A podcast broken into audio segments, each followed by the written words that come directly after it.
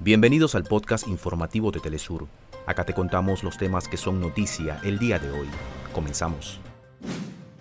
En México, la ex jefa de gobierno de la capital, Claudia Sheinbaum, recibió el respaldo de sus contendientes tras resultar electa como candidata presidencial de la coalición gobernante. En Brasil, el presidente Luis Ignacio Lula da Silva encabeza los actos por la celebración de los 201 años de la independencia nacional. Gobierno de Colombia promueve la conformación de instancias para la participación del campesinado en la reforma agraria. En Ucrania, tropas de Kiev reportaron numerosas bajas sin ningún avance en sus intentos por romper la línea de defensa rusa. Este jueves comenzarán las eliminatorias de la Conmebol para la cita de Estados Unidos-México-Canadá 2026. Inicia una nueva edición del Ibagué Festival 2023 referente musical de la región de Tolima y de toda Colombia.